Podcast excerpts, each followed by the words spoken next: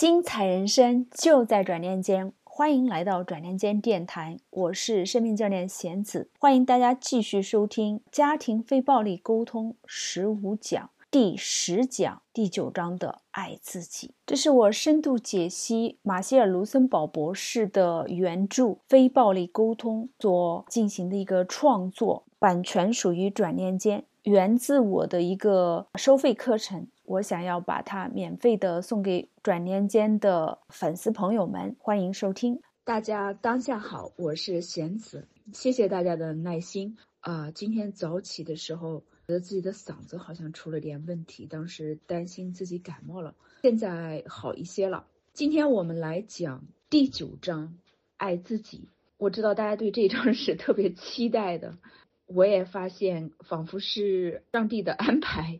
我最近也遇到了不少挑战爱自己的事情，遇到一些事情给了我机会来挑战爱自己这样的一个概念。我非常期待在今天的课里面结合一些实例来跟大家，嗯，深入理解什么叫爱自己。在《非暴力沟通》一书当中，第九章“爱自己”是中文译法，其实它的英文原版，我觉得跟把它简单翻译成。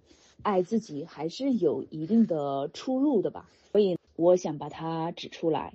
英文叫做 “connecting compassionately with ourselves”，这句话直译过来叫做“慈悲的与自我连接”。其实大家看，跟简单的翻译成“爱自己”是不是还是有出入的？嗯，因为我发现哈，大家在第一次听到“爱自己”的时候。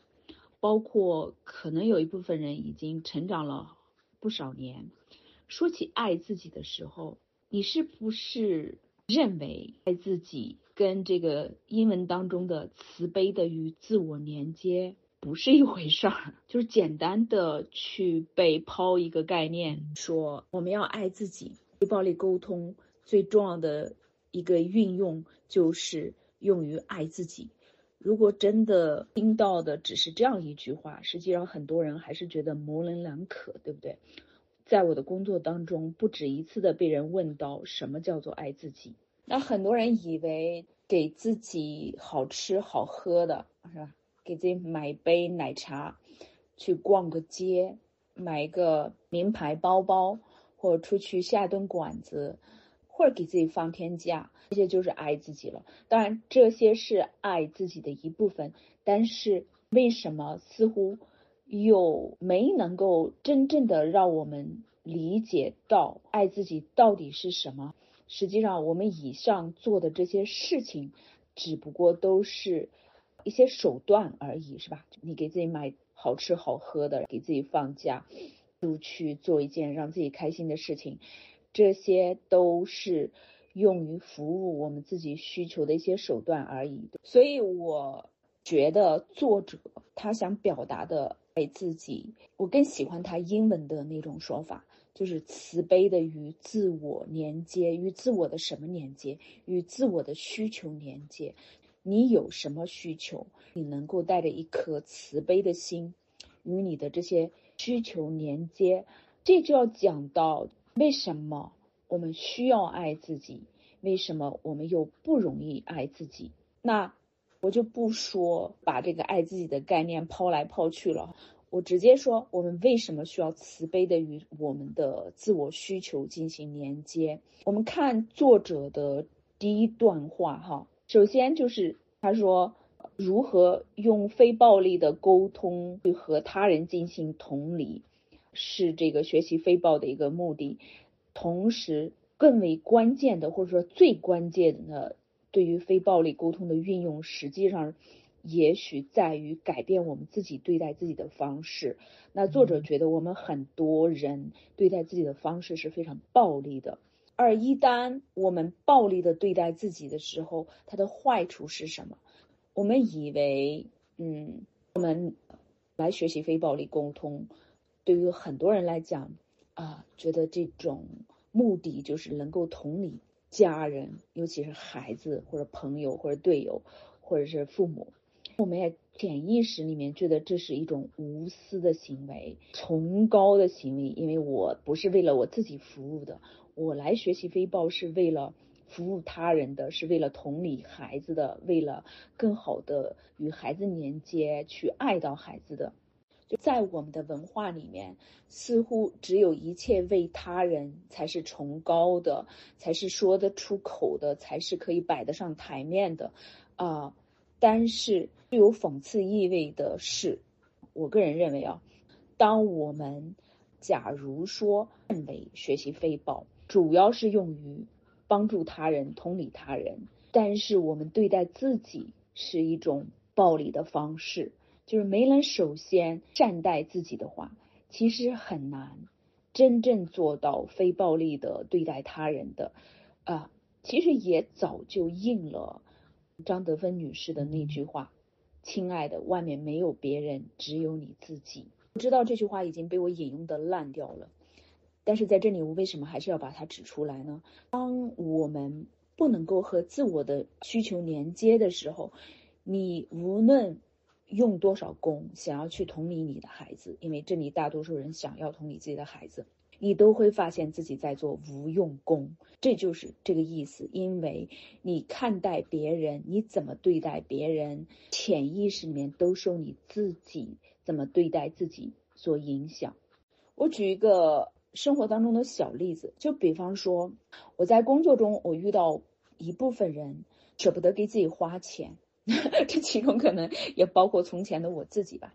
我现在有进步，但我也不敢说我已经到达了什么样的一个高度。我们发现哈，我对孩子舍得，但是我对自己不舍得。这一部分家长以为自己可以做到对孩子很慷慨，看我为孩子买什么花什么都舍得呀。我只不过是对自己不够慷慨而已，这有什么关系？其实我还挺无私的，我还挺伟大的。但是这样的父母，比方说，在不经意中，随着孩子渐渐长大，对于孩子的投资这一块，哈，孩子成长的投资一块，总是会被自己的这种贫困思维不自觉的被影响到。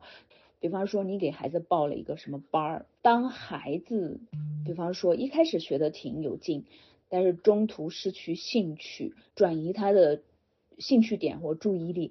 换到了一个新的项目上面去了，比方说你原来给他报了一个舞蹈班，后来他发现自己更加喜欢画画，OK，或者更加喜欢弹琴。当然，你可能本来他在这一块你都有，在他小的时候你都让他有所设立的，但是很多我知道很多现在家长可能说啊，我的孩子现在已经到了小学快。毕业了，到了初中阶段了。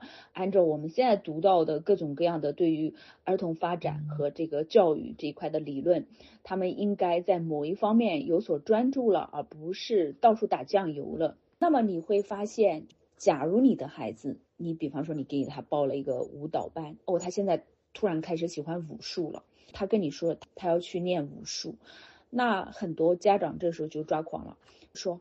你不可以放弃，你不能够在中途的时候改学这个武术，而且还会告诉自己和孩子说：“我这样是在教你责任心，做事情要从一而终，有始有终。我们已经承诺了，或者说我们就要把这个学期学完，怎么样？好，说的都非常冠冕堂皇。但是如果一部分人足够诚实，足够勇敢的去面对自己的内心。”你会发现，是不是你还有一部分的原因，是因为你觉得已经花了一大笔钱下去了？比方说，这个学期的学费已经交下去了，你觉得很损失。如果孩子不能坚持到底，就很受损失。可是。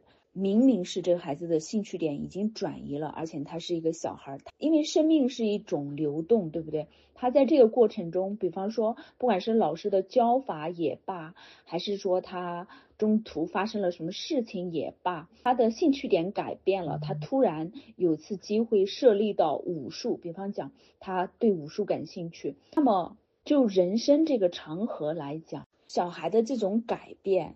是不是一个非常过分的事情？做家长的如何在这件事情上对孩子慷慨？我允许你做选择，我允许你不一定学习结束就就去选进入下一个项目，因为我其实是看到你在，比方说舞蹈这一块，你已经不能够感受到乐趣了，而你现在对于武术这一块特别有激情，本身你年岁又小，就是一个探索的过程。那家长如果真的是说在金钱这一块不是那么太拧巴，那可能他会允许。孩子去做这样的一个改变和探索，我就发现有很多家长在孩子，比方说中途改变兴趣，然后想要选择一个不同的兴趣班这件事情上暴跳如雷，或者说以这个孩子不负责任的大帽子来砍对方，其实是来自于自己的这种不能乱花钱，如果钱已经花出去了，就一定要坚持到底这样的一一个想法。我邀请大家去思考。真正的原因到底是什么？是吧？到底是你在担心小孩子因为这样做没有韧性、没有责任心，还是你自己其实对于金钱这一块的需求？其实按照卢森堡博士的说法，金钱并不是一个需求，金钱是用来满足我们需求的手段。我们有些人啊，可能有匮乏感。我说的匮乏感，只说指的意思是说，觉得自己还不够那么有钱，或者我们家不够那么有钱，不可以那么自由的所谓的支配金钱，把钱所谓的浪费在这一块呢，是属于一个非常局限的这样的一个格局或态度吧。我们说这个家庭关系当中，尤其是夫妻吵架哈，基本上。都就那几大件啊，金钱花钱这一块，还有性这一块，还有带孩子、做家务这些事情哈。那我刚才讲到的啊，通过花钱这个例子，我们是否在金钱这件事情上属于一个非常放开的慷慨的状态？尤其是你自己内心深处有没有说？有一个很强烈的值得我配得的这样一个感觉。如果你真的是对比方说对金钱、对物质这一块不是拧巴的，是很强的配得感的，我觉得生命是一场体验。在金钱这个问题上，我实际上是配得到的。嗯，我允许自己去。拿金钱来做试验，我说的金钱做试验，就是说你比方说给自己投资这个投资那个，或者给干什么哈，带着一个有点像玩耍的态度去花钱，而不是说我花下这笔钱就一定要能听到铜板响哈。当然又有人会把这个盖起一个大帽子，说你这种花钱态度就是不负责任，就是你这样花钱其实是啊没有对。家庭的经济这块有一个负责任的态度，负责任的态度就是你要知道你的钱花下去特别值。听到板响，给孩子报这个班儿，他肯定在这个班儿里面能学到什么，有成果可以给你看到，对吧？如果我们是带着这样的一个心态的话，那实际上啊，你会发现在养孩子的过程当中，其实是非常局诱，不管是孩子还是你自己。我刚才提到的这种配得感，就是说，你认为，OK，金钱是用来为自己服务，或者为家人服务的，或者为你想要服务的事业所服务的，我或者我的孩子值得去花这笔钱，尽管在这个课外班，或者在这个事情，在这个项目，或者在这个体育运动，或者在这个艺术活动当中，他没能够兴趣。从头保持到尾，但是我们已经，比方说探索了大半年，他现在兴趣点转移了，我觉得也值得。比较起金钱来说，时间也是一个可能更为宝贵的东西。那我与其让孩子继续做一个他不再感兴趣的这个项目或者课程了，那我还不如说舍弃，允许他转移兴趣点。对吧？慷慨的对待金钱，慷慨的允许孩子做出一种新的选择。你看一看，实际上，如果你自己没有过这道关，你尤其是现代的小朋友活动那么多，在他做他的人生选择，其实尽管他们很小，其实也是时时刻刻在做人生选择。他们做选择的时候，你能够同理到他。实际上，你只有自己。已经同理到了自己，比方说对待花钱的这样的一个态度，你才能够真正做到，其实孩子跟我一样，我自己有这方面，比方说变化的需求、变动的需求，孩子的兴趣点转移，我其实也可以允许他，比方说他觉得未来他要不走学术道路，走一条跟他人不一样的路。是吧？要学艺术，或者学一个什么东西？我们原来的很匮乏的心态，就人生只有一条路，大家都要去挤高考那条路，都要去挤藤校那条路。这其实也是一种穷人思维。所谓 lack 的 mindset 或者穷人思维，是指只能够看到生活或人生有某一种或某两种可能，看不到它的广阔性、它的多维度性、它的各种各样的可能性。那刚才我是等于举了例子跟大家讲一下，同理自己是做到同理他人的前提，外面没有别人，只有你自己，你不能够同理别人，很多时候只不过是你不能够同理自己的一个投射而已。接下来我和大家讲一下另外一个阻止我们同理自己的最最深层次的原因，在我这么多年的研究看来啊。不管是我个人体验，还是我对于我们华人文化的一个观察和思考，以及我对于非暴力沟通的这样的一个深入研究，我发现我们的华人在自我价值的笃定这一块是非常受挑战的，这是一个非常令人伤心的一个现实。这是我观察到的。我们作为人，我们的独一无二性，我们与生俱来的价值，如果能够在每一个新生儿出生的时候，就像是他出场报告一样带过来，家长就按照这个出场报告来跟这个孩子反复的传达：亲爱的宝贝，你来到这个世界上是一个独一无二的存在。你的独特性与生俱来，你有天赐的价值。你因为出生，你因为生而为人，你就拥有了价值。你知道，你之所以不是一把椅子，而是一个人，是有着深刻而无以言表的原因藏在其后的。爸爸妈妈可能不能够完全用清晰的语言跟你表达为什么，好，但是。我我们希望我们的行为，我们看你的眼神，我们对待你的方式，能够让你体会到你生而为人是一件多么神奇的事情。亲爱的孩子，我们希望你时刻保持对于这样的一个你的独特性、你的这种生而为人的神圣性的这样的一个觉察。时刻保持清醒，因为在你长大以后，在人生的许多时刻，这份独特性，在你不经意之间，你可能会觉得自己没那么独特，是吧？那么，爸爸妈妈希望你能够知道你有多么多么的独特，多么的让我们觉得拥有你，或者说你的诞生是一个奇迹，是一个神迹。这样的一份出场报告，如果是每个孩子从生下来都能够感受到的，想象一下，我们会是今天现在这个样子吗？不大会，对吧？我们现在很多人都挣扎，当然我们很多人不会，可能不一定有机会去思考它背后的深层原因。我们只是看到一群焦虑的人，哈，尤其现在新媒体的存在，让我们可以。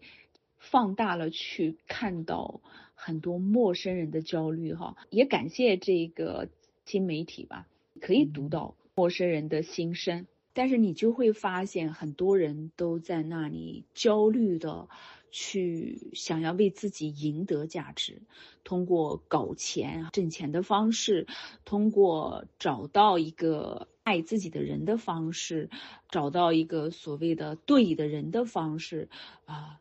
生一个小孩的方式，或去照顾一个小孩的方式，或者去做一件什么事情的方式，大家都是通过我把自己变得有用，我把自己变得在做事情，我把变自己通过后天的努力来给自己赢得价值。如果我这样做，我就是一个有价值的人。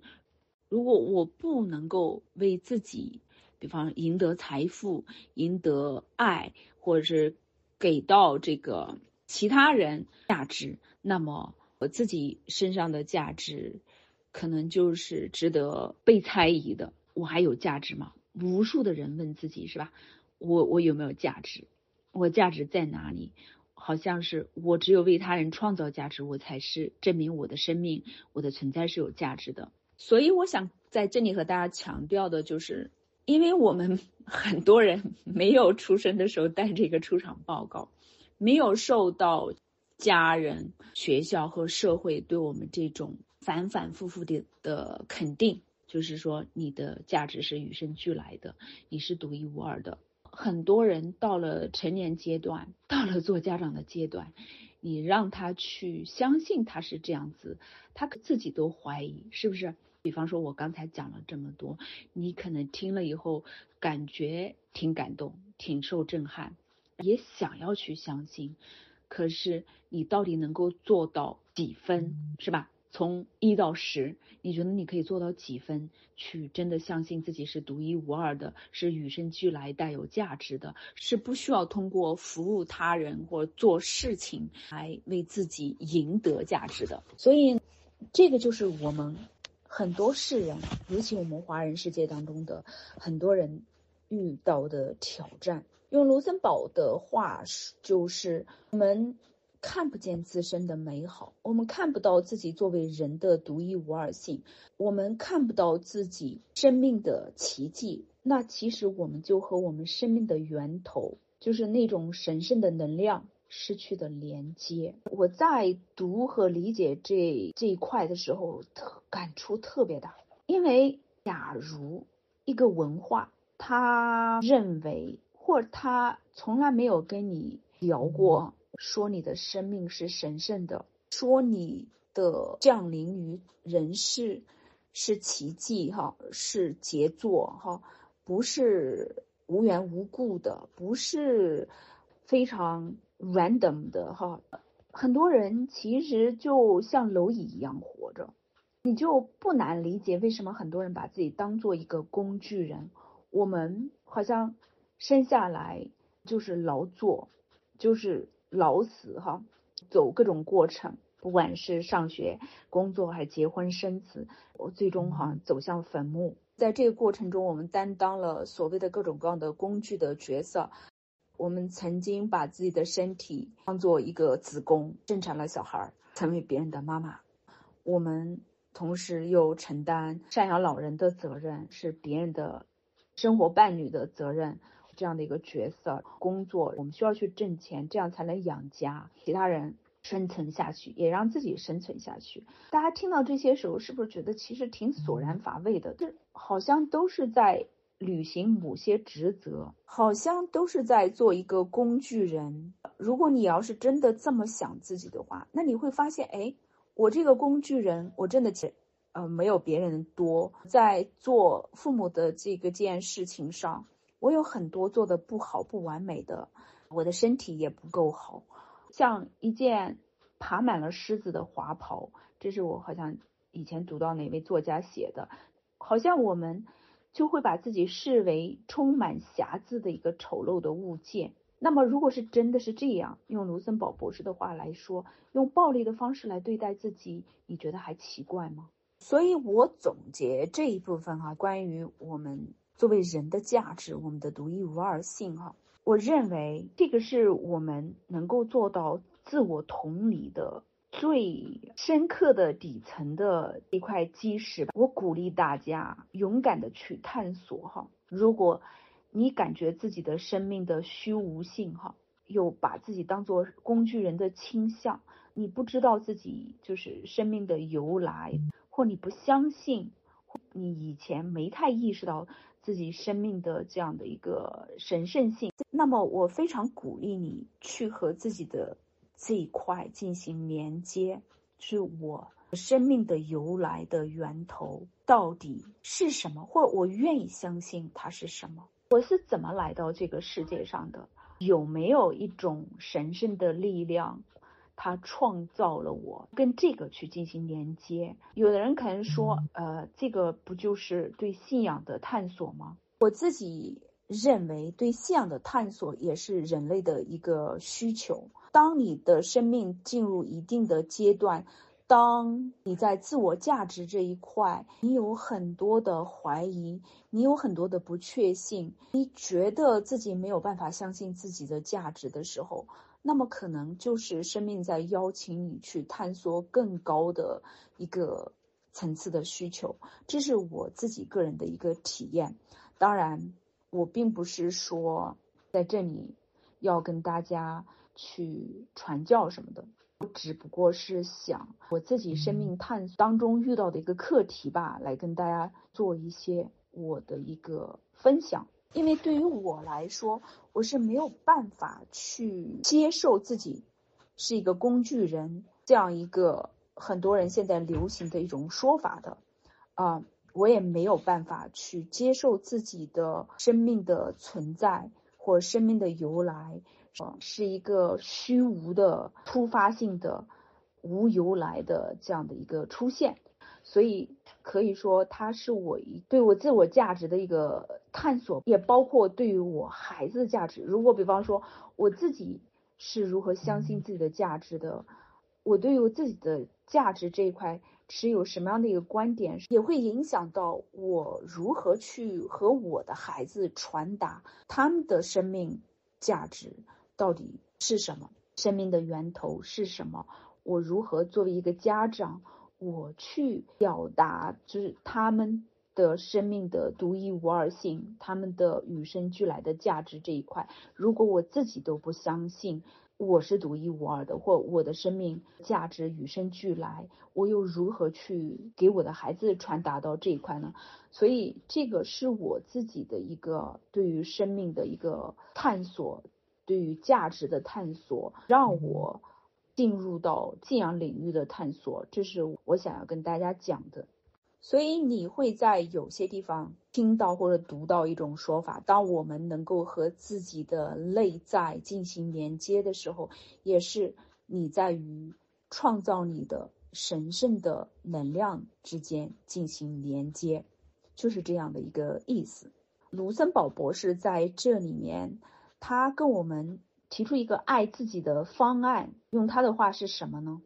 大家看这一章当中几个小标题哈，在每个人都是独一无二的下面一一小章节的标题就是面对自己的不完美，以及通过转化自我评判和自我要求、非暴力沟通的哀悼、自我宽恕等等等等。那其实卢森堡博士。他说：“我们如何可以非暴力的对待自己？如何能够以善意和友爱对待自己？如何不以自我憎恨的方式来对待自己？这些就是我们通俗说的爱自己，对吧？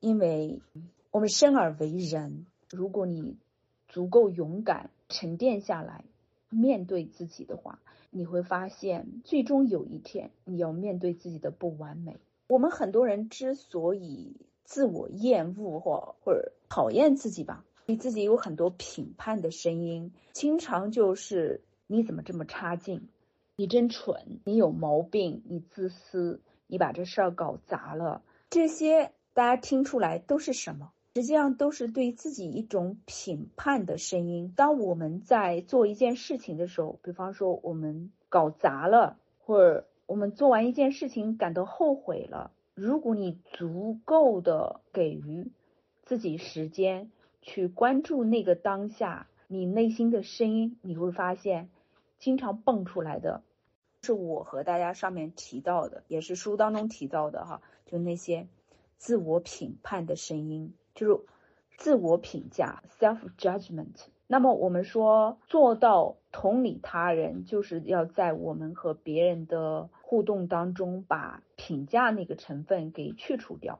那么做到自我同理，那就是要把自我评价这一块，对自己的那些批判性的语言也要去除掉。那你首，你首先要把它给鉴别出来，才有可能说在这方面有很多觉知，用一个善待自己的语言来对待自己。但是，假如你发现你对自己有非常多的自我评判的声音，你能否通过简单的思维转换，觉察到我自己对自己有很多评判的声音？这样对待自己，我要用慈悲心来对待自己，简简单单的用这样的一个转换，是否就足够了？我发现没那么简单哈，因为用卢森堡博士的话来讲，我们的家庭和社会长期用一种评判性的语言来对待我们，或我们长期在这样的一个氛围里面长大，到了我们这个年岁的时候，其实是很难用。简简单单的这样说哦，我意识到我现在用的是一种不好的语言来对待自己，我我现在立马转一下，好像真的没有那么简单，不是像打开自来水一样哦，或者打开电灯一样，刚才是黑的，我我一下子啪嗒一下把灯打开，我很希望就这么简单，可惜不是。那么怎么样可以帮助到自己？做到慈悲心来替代自我厌恶或者自我评判呢？我个人认为，哈，还是要回到对自我价值的这份看见和笃定上面。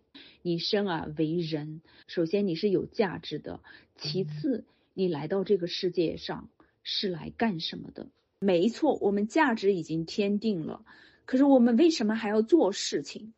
如果你做事情是为了赢得价值，不好意思，你可能会经常对自己不容易满意。因为一个普普通通的人，你会看到，你会生活会教会你，让你知道，作为生而为人，你有很多的局限性。可是，如果我们能够意识到，或我们能够相信，我们来到这个世界上，一定要排除万难。为这个世界，只要有机会为这个世界做点什么是值得的，那么这一点会让你在自我厌恶和自我憎恨的时候啊，当自己尤其是做事做的不完美的时候，发生一个比较大的这样的一个转换，就是转念。我个人认为，包括我的一些客户，当他们能够跟自己的这一块连接的时候，我来到这个世界上。我已经有价值，同时我的生命又是一个奇迹，也是一个神圣的一个奇迹。我和我的创造者，比方说是啊，深深连接的，我的存在是有意义的，而且我愿意，我想要为这个世界做些贡献，为而且我认识到，我尽管不完美。没有关系，呃，来到世界的目的不是要成为一个完美的存在，我会以我现有的存在，来啊，让这个世界变得更美好，贡献我的特殊的那一份力量。如果你真正的能够相信这一点的话，那么很多时候你可以把那些自我厌恶的声音替换掉，用一个自我接纳、自我关怀、自我慈悲的这样的一个心态。来对待自己，这是我个人的一个体验，也是我一些客户的体验。那我既然做事情是啊，为了让自己或者他人的以及世界变得更美好，那我就没有必要用完美主义的标尺来对待自己，我就可以坦然的接受我有时候弄砸了。我生而为人，我的身体，比方说我的肉体。它不是永恒的，它是有灾有病的，它是有劳累的时候，它不是一个永动机，它需要休息，它需要食粮食，就能看到这些。当我们能够以这样的一个心态来看待自己的时候，尽管你干砸了一件事情哈，你就不大容易被羞愧、耻辱感。这些就是自我憎恨的这些表现形式哈，或者是抑郁感哈所攫取，你就更加容易把你犯的错当做一个成长的机会，就不会用很多我就不应该怎么样。我给大家举一个生活的例子，比方讲我的孩子哈放暑假了，尤其是像今天这样的一个我要上课的情况，我就和。我伴侣商量了，这你，比方说今天主要照顾小朋友，我因为要上课，啊，他们的爸爸早上带他们吃早饭，然后呢，就带他们去踢球，而我早上差不多大多时间都是在备课，大部分是一个独处的状态，备课、独处、准备上课这样一个情况。当然，吃早饭的时候我是跟他们一起的，但是我觉察到了，尤其是在我儿子出门的时候，我就意识到，哎，我们今天全家人实际上只吃了每个人吃了一块苹果派，爸爸买回来一个很大的苹果派，西瓜一样，然后每个人吃了一块，这个就是我们今天的早餐了。我意识到出去踢球，尤其是我儿子他的那个对待足球的态度，是一个非常消耗能量的事情。呃，其实，在他们走以后的时候，我心里面是有一丝情绪的。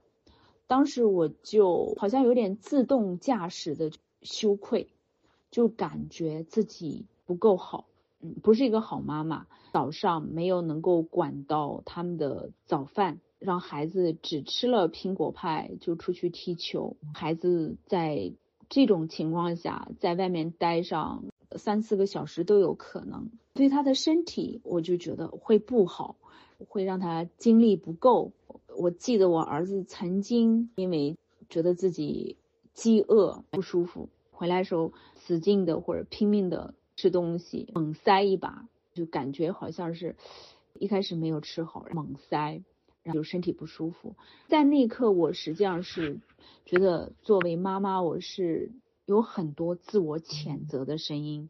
尤其其中一个比较大的声音，可能就是，你不是一个称职的妈妈。你如果是一个好妈妈，你就会给你的孩子提供一个非常营养均衡的早餐。你早上会。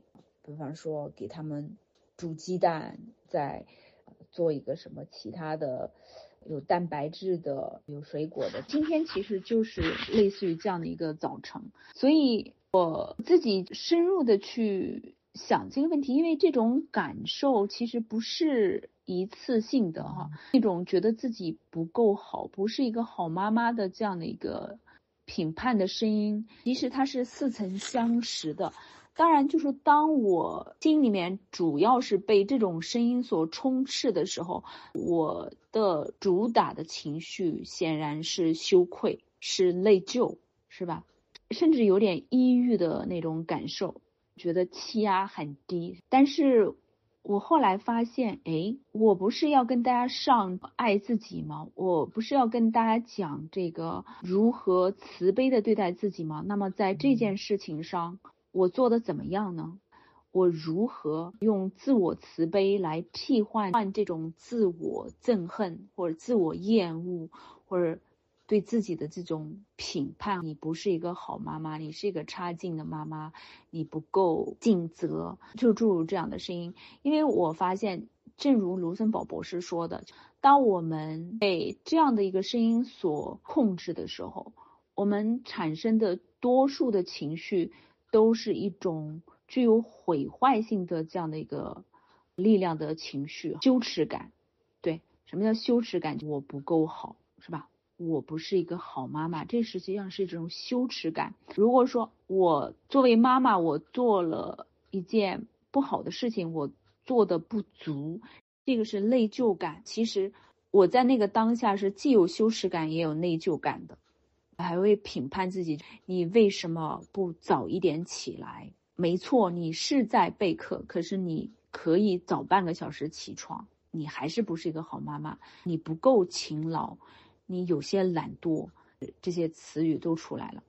当我们用这些声音来评判自己的时候，你会觉得自己很差劲，然后你会觉得自己的能量很低，这是一种毁坏性的能量。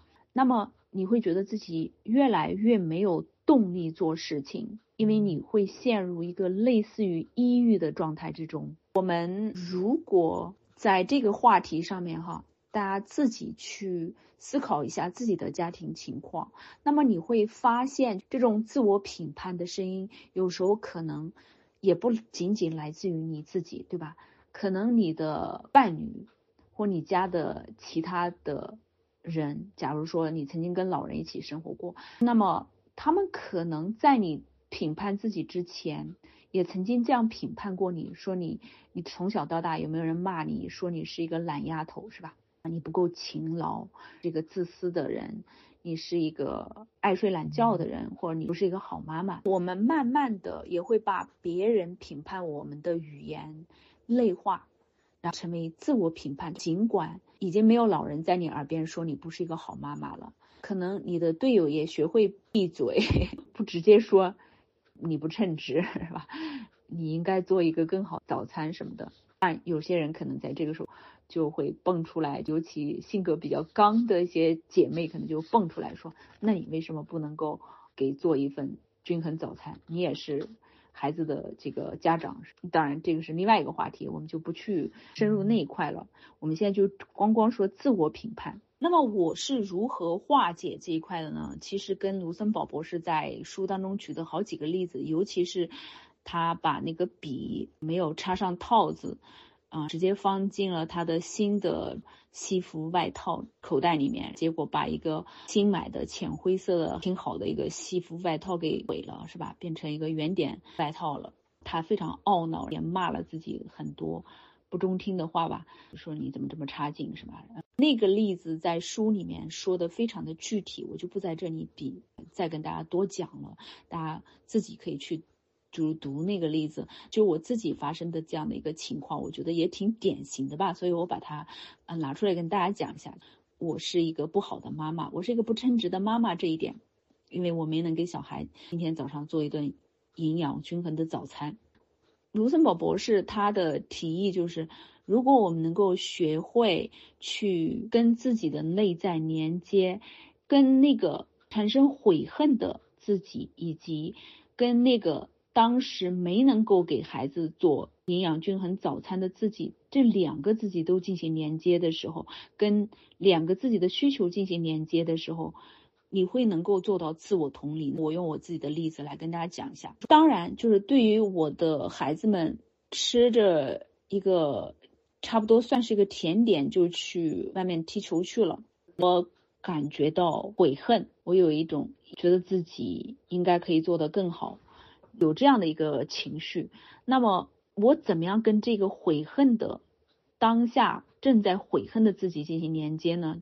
用卢森堡博士的话，就当你有任何一种负面情绪的时候，你实际上是没能满足某一个需求或者某几个需求。比方说，心生悔恨的我有什么样的一个需求？我希望我的家人健康，是吧？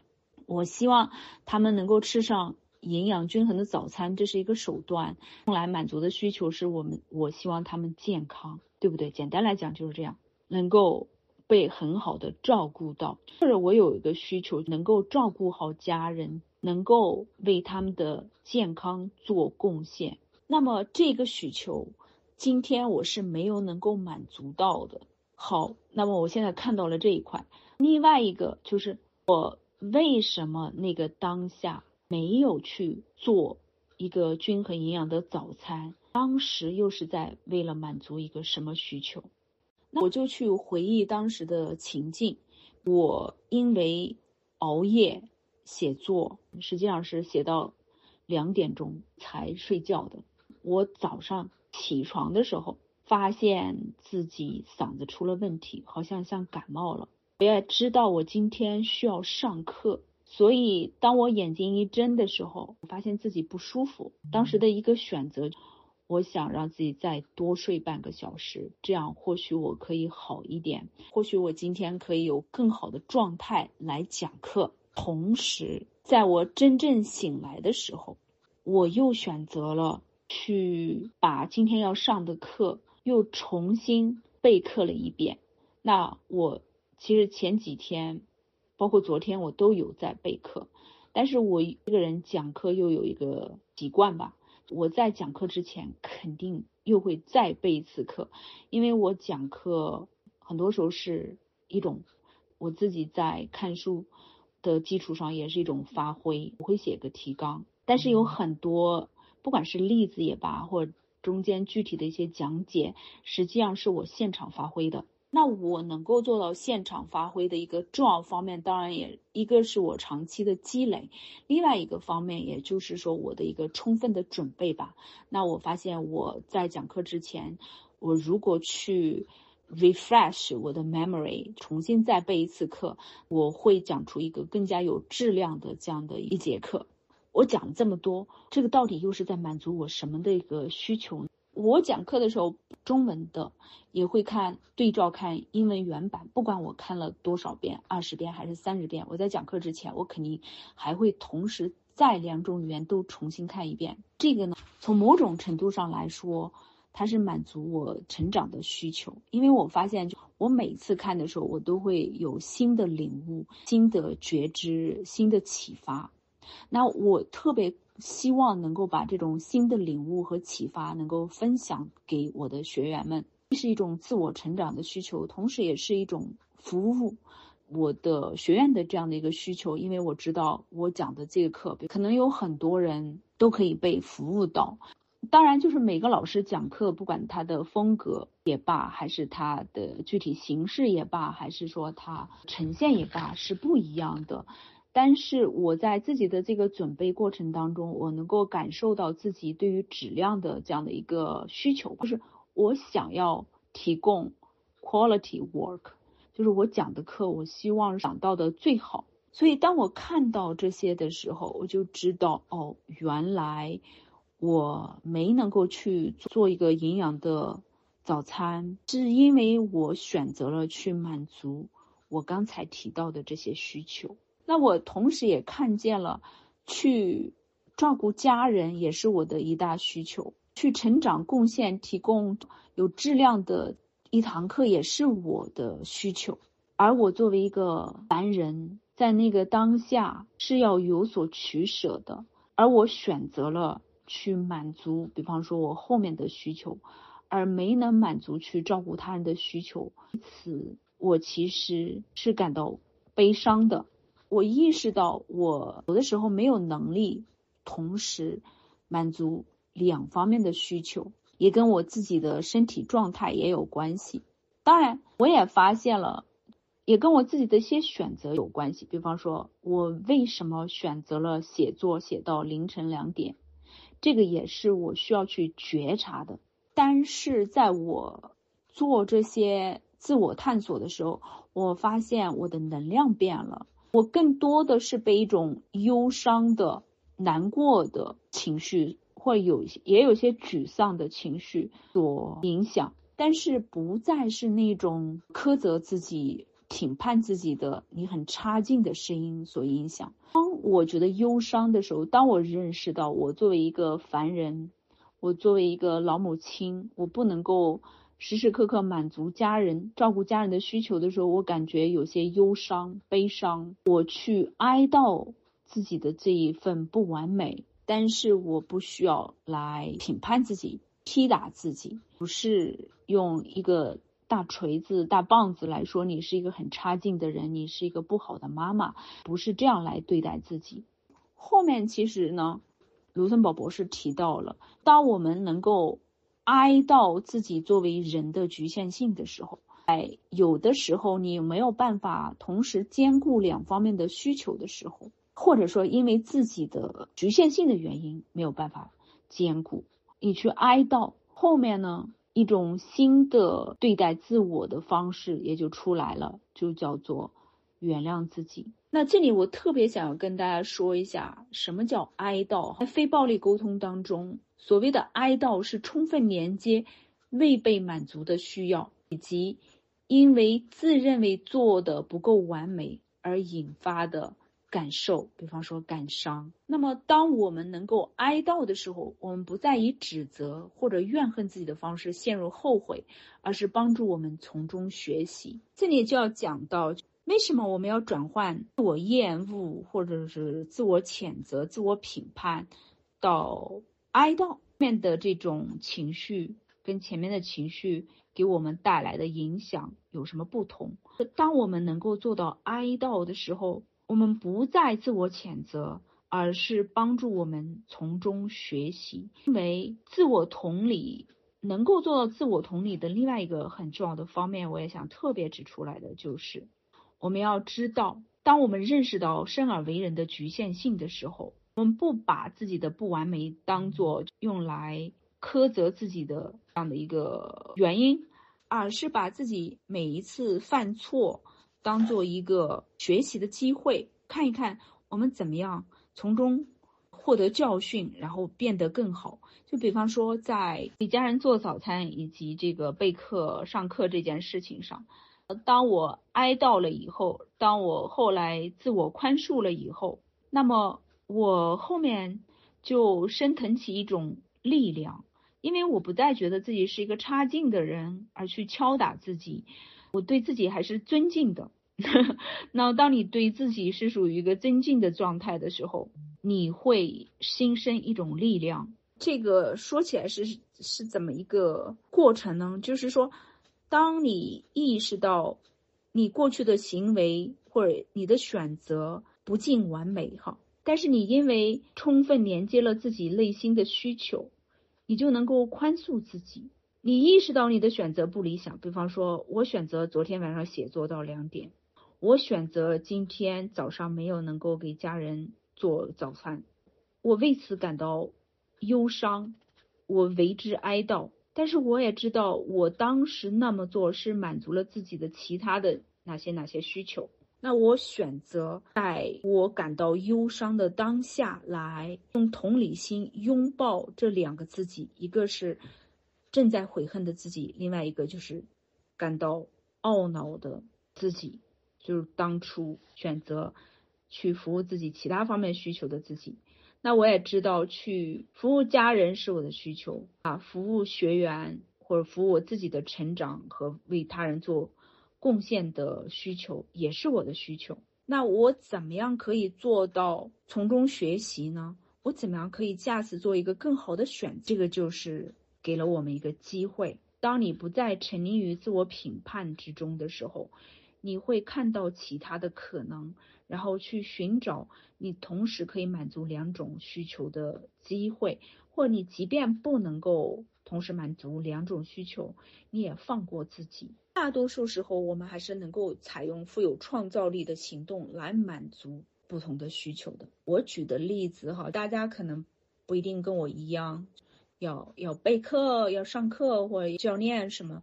啊，孩子放暑假的时候，但是你们可能有你们自己其他的工作，或者说有的人我知道，比方一拿起手机，可能就会被家人难以手机上瘾啊，或你自己也认为自己手机上瘾，那么你要想想，你到底拿手机是在满足自己的什么需求，以及当你评判自己不是一个好妈妈，你手机上瘾的时候，你又是因为你的什么需求没能得到满足而产生的这些情绪。那我发现，就是在我们的学员家长当中，有很多人长期处于一个无助无力的低能量的这样的一个状态。低能量的一个很大的组成成分吧，那种我不够好，我很差劲，我没有力量，我是无助的，我改变不了事情，这种这样的一个一些情绪，比方。这这些都是自我评判的声音，它对应的情绪就是羞愧感、内疚感、抑郁的感觉。那么我们在这里就是想鼓励大家转换自己的想法，把自己从这些具有毁坏性的这个评判声音里面，让自己转移到、转念到另外一种情绪能量状态。好，就是哀悼。我记得从我们课程开始，应该已经有比较多的时间里面跟大家提到过哀悼。今天这个章节里面呢，有一个专门的小节，就说哀悼，非常值得大家去细细体会。去哀悼完了，选择原谅自己。当我们选择原谅自己以后，产生一种不同的情绪能量，就是让自己从一级能量、低能量。那种自责啊、悔恨、羞愧、无助无力这些力这个情绪里面走出来，这样你才有动力去为你生命变得更美好，或者为你家人的生命变得更美好做贡献，或为你要服务的人的生命变得更美好做贡献，让你有行动力可以出来帮助到你去完成为他人为自己生命变得更美好做贡献这样的一个目标。我们看到这第九章后来接下来的一个小章节，就不做任何。没有乐趣的事情。我自己在读到这个标题的时候吧，一开始也跟卢森堡提到的许多人在听到这句话时候的反应差不多，就是怎么可能，对吧？你生而为人，尤其是一个成年人，你怎么可能不做任何没有乐趣的事情？很多时候你就是责任义务在压着你，好像是这样。但是我后来我现在的生活当中，我发现我。确实越来越能够，差不多说是实现这个理想，就是我做的事情是否可以时时刻刻是觉得自己在选择做这些。这个秘诀呢，或者说作者说的帮助我们实现这种转换的方法，就是把不得不转化为我选择。这个听起来非常简单。但是也是特别有用的一种练习。卢森堡博士他其实用了几个例子，例子对我来说是特别有说服力，也是相关性很强的。卢森堡博士他举的一个例子就是他不喜欢写临床报告，是吧？这个例子已经讲得很具体，我就不多说了。另外一个选择，我觉得跟我 非常关联的就是开车送小孩上学这件事情。啊，因为我家的情况跟家他家的情况基本上差不多是一模一样。我们舍弃了一个可以让孩子步行去上学的这样的一个当地小学，选择去 一个开车大概从出门到接上小孩，差不多很多时候需要花四十五分钟，来回要花一个半小时这样的一个地方，就每天花这么久的时间在路上，而且是。上午一次，然后到下午一次，我发现我有很多时候是挺厌恶的，有的时候是觉得自己像一个受害者，我不得不开车每天去这样送小孩上学，就会把自己当做一个工具人，我就是一个司机，在我做这件事情的时候，我就是一个司机，所以我很多沮丧。不开心的情绪在里面，那么可以想见，当我这样子去看待来回开车接送小孩的这样的一个事情的时候，我身上的能量是很低的，那么也影响到我和孩子们的互动。所以，当初我在读到卢森堡博士讲到这一块的时候，我就觉得对我启发特别大。我跟他一样。开车送孩子上学，为什么我要这么对吧？我是一个受害者吗？我被迫每天花这么久的时间在路上送孩子上下学，我是一个妥妥的受害者吗？我发现，尤其是受卢森堡博士的启发哈，我对于孩子们从他们现有的学校获得的收获哈，我是觉得他们的收获是我为什么做这件事情。的一个原因，他们现在的学校更符合我们家的教育理念。那我觉得他他们现在这个学校里面能够获得的是我们当地的小学无法提供的，尤其是到了学期末，看老师们对孩子们的评价，以及学期末毕业的时候那些收获，不管是呃毕业晚会上面得到的反馈，还是成绩单上面的那些老师的评价。还有就是小孩自己的反馈，跟老师当面互动时候得到的反馈，你看到学校的那些活动，你就发现我真的对于孩子现在去这个学校上学心怀感恩。我也意识到，当然就是我们不是生活在真空里面，我们有些朋友，比方说他们的选择和我们不一样。我有时候会羡慕他们走路可以送孩子去上学，或有时候都不需要自己参与，可能就从当地的小学自己上下学走回来了。这些都是我好像失去的，没有办法获得的这些益处。但是我不再难过，开车的时候不会觉得自己很很烦，真讨厌，我今天又要去做司机，要花这么久的时间在路上浪费掉。因为我清楚的知道，我这样做是为了让我的孩子受到我心目中符合我的价值观的良好的教育。因为我和家人、伴侣很重视现在的学校能够给他们提供的这样的一个品德教育。当然，也是跟卢森堡博士差不多。有时候我需要多次提醒自己，跟我自己的这种需求相连接，重新关注我做这件事情的目的，这样才不会在每日的这样的开车上下途中哈觉得沮丧。同时，也是因为这个原因，当我们不再带着一个被打败的一个情绪来做这样的事情的时候。我们就会心生一种力量，也有新的机会来了。就比方说，没错，我是上下学在路上要花很久，可是我可以利用这个时间，比方说来听一堂课，来听一个 TED 演讲，啊，可能就是在一年的时间内，我就把我很多自我成长需要上的课程就学下来了。比方说这个非暴力沟通的课程，我也可以。反反复复的去一步步的强化，通过语音的方式。当我接上孩子的时候，我们我们有了更多的机会跟孩子在车上进行互动，啊，这些都是比方说，假如是现在这样的一个选择，可能不一定能够带来的益处。呃，其实很多时候就是这样一个转换的思维吧，一个想法，那么让我们对于这个。本来觉得很讨厌的事情，就有一种新的能量去对待。所以用一句话来总结，就是怎么样把自己从一个受害者的这样的一个思维里面挽救出来，让自己获得赋能，拥有能量。把我不得不，我应该要做什么什么，变成我选择做，是因为我想要这样的一种陈述。哈。我选择送孩子去很远的地方上学，是因为我想要品德教育，比方说符合我价值观的一种教育。在这种情况下，当我们意识到我们的行为所服务的需求的时候，即便这个工作很艰苦、富有挑战，甚至举步维艰，我们仍然能够乐在其中，就是等于说把一件。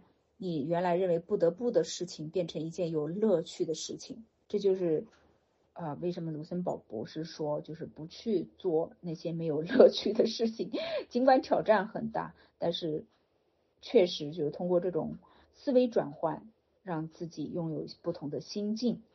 好，卢森堡博士就是最后也跟大家提到了，充分的培养觉察力。理解行为背后的动机，那些动机不外乎他列举的那些点哈。我们做一件事情是为了钱吗？是为了得到他人的认可吗？是为了免受惩罚吗？是为了避免羞愧吗？是为了免于内疚吗？还是为了履行职责？他说，当我们做这些审视的时候。可以让我们更加有觉知。一方面是我们把一些不得不的事情变成自我选择；另外一方面就是你有可能在细细的审查以后，你会做出一个新的不同的决定。比方说，你决定从此以后不再继续做某些事情了。比方说，卢森堡博士他选择不再写临床报告了，而我比方说有可能不再选择啊。熬夜写作了。我是希望能够表达自己，也能通过自己的表达，同时服务他人。我可以有什么一种新的选择，而不是通过熬夜的方式来做这样的事情。我原来，比方我在写作当中我是有乐趣的，那么我怎么样既让我可以做有乐趣的事情，同时也把它变成一种我可以长期有效的去做。并且是能够滋养我自己生命的，而不是一种消耗自我生命的这种形式。写作，写作其实是一种表达嘛。当我们选择只为滋养生命而行动，我们就是在真正的爱自己、善待自己。那就拿我自己写作这个例子来做本章的小结哈。昨天晚上我是写作到了凌晨两点，那可以把这个当做是犯了一次错误，因为这。一个错误的原因，我付出了代价。比方说，我早上就不能够提前半小时，在孩子们起床之前，提前半小时来给全家做早餐。对此，我是感到非常难过的。但是，我不需要通过我很差劲，我是一个习惯很糟糕的人这样的一些评判性的语言来评判自己，陷入对自己的道德评判。我可以选择，比方说。写作是我进行自我表达以及服务他人的一种形式。那么，我如何更好的选择我的行动，是吧？既能够满足我的这个自我表达的需求以及服务他人的需求，同时我也能够满足我第二天还有其他的正常的工作需要去进行，家人需要去照顾这样的一个需求。写作差不多有点像是我的一个爱好。呃，也是一项工作吧。对我来说，写作不只是一个爱好问题，但是我确实，我说它是爱好，是因为我从中获得乐趣。它也是我表达创造性的一种啊表现形式吧。所以，当我意识到这些的时候，也是跟我的内在进行了连接，那我就不再内疚，不再觉得羞愧，不再觉得自己应该得到惩罚。我们这个时候作为家长得到的惩罚，我们的小孩厌恶我们，觉得我们不是一个好妈妈，这个就是我们得到的惩罚。所以，当我们有了这方面的觉察，然后采取新的行动来满足自己的需求的时候，我们并是在培养对自己的爱。这样做，我们还会在生活当中发发现更多的乐趣。并且成为一个更加完整的人。我特别喜欢作者最后提到的这个成为，并且当我们爱自己的时候，我们会发现生活当中更多的乐趣，成为一个更完整的人。这刚好跟我们前面一段时间探索的是一致的。是我也发现中文当中把它翻译成更加完整的人哈，其实英文当中他说的是。Discover more play and integrity in our lives。那么，它实际上完整对应的这个词叫做 integrity。我不是特别能够认同把它翻译成完整，尽管单独来看中文这一块的时候，觉得完整放在这里很棒哈。我觉得它完整是一种意义，实际上是内外一致性哈。integrity，我的理解就是这种所谓的内外一致性。指的是我们能够拥抱自己的多种需求，能够与自己的多种需求进行连接。就是说，你既想要满足，比方说我上面举的例子，照顾他人的需求，同时你也想满足自己，表达自己，为世界做贡献，为他人的更好的生活做出服务和贡献的这样的一个深多层次的需求。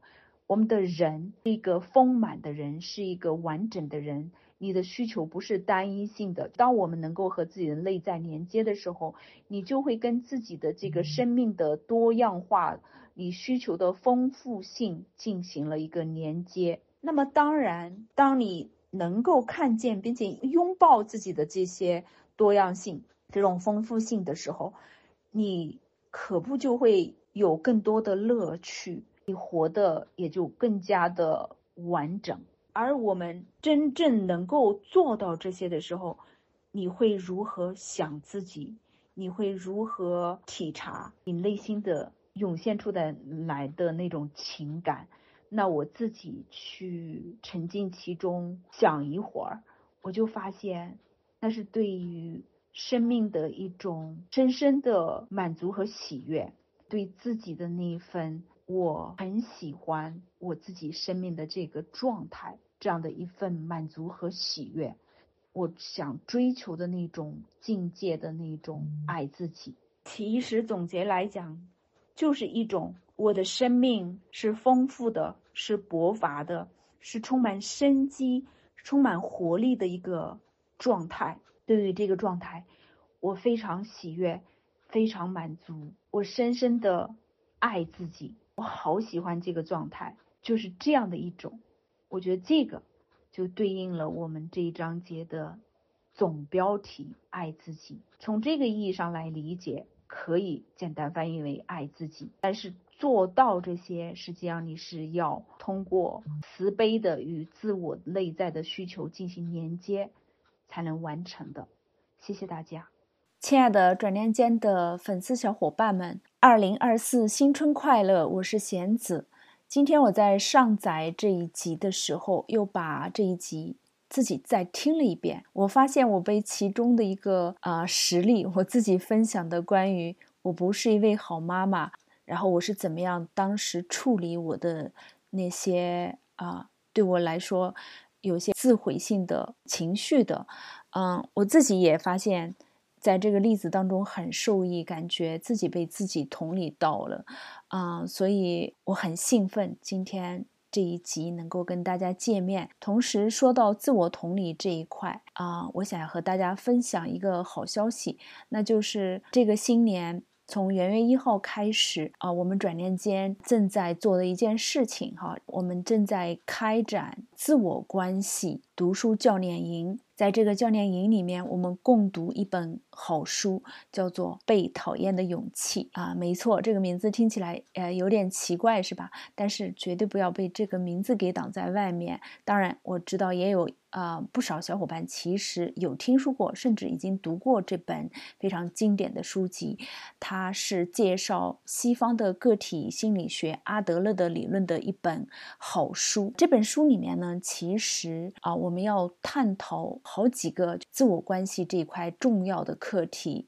大家都听说过，亲爱的，外面没有别人，只有你自己。我们说，所有的关系其实最终都要回到自我关系这里。如果我们想要接纳别人，首先要接纳自己，悦纳自己。我们前面说的，其实自我同理也是做到接纳有不同需求的自己和有不同感受和需求的自己进行一个深度连接，对不对？